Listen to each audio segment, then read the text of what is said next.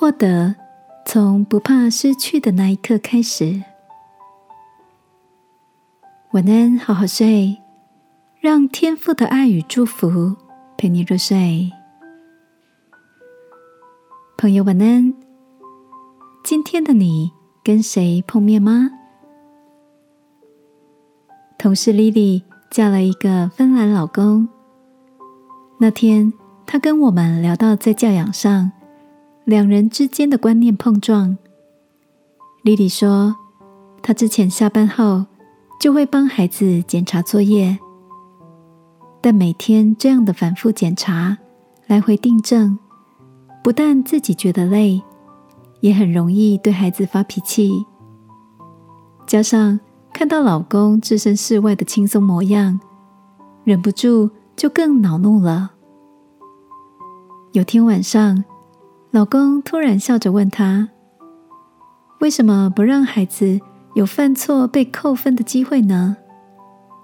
错了的题目虽然会让他们失去一些分数，却会点出他们的不足，让他们从改正中得到学习。我们试着放手，孩子才会有更多独立思考的机会啊。”丽丽说：“虽然当下。”她的心情还是不太美丽，但冷静后想想，发现她老公的话好像也不无道理。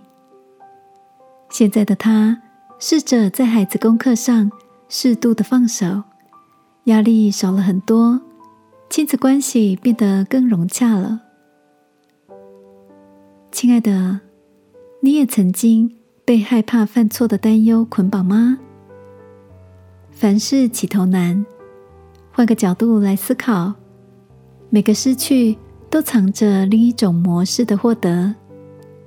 背负着零负品的期待，往往最容易让人陷入零开始、零学习的状态呢。今晚，让我们一起把看重的事在祷告中交托，即使有犯错和波折。相信只要在天父手中，你所谋的就必成立。亲爱的天父，因为害怕犯错，常让我举棋不定，不敢跨越。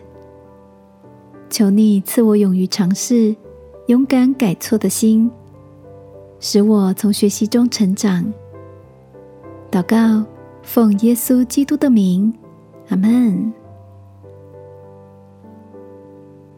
晚安，好好睡。祝福你，一天比一天更勇敢。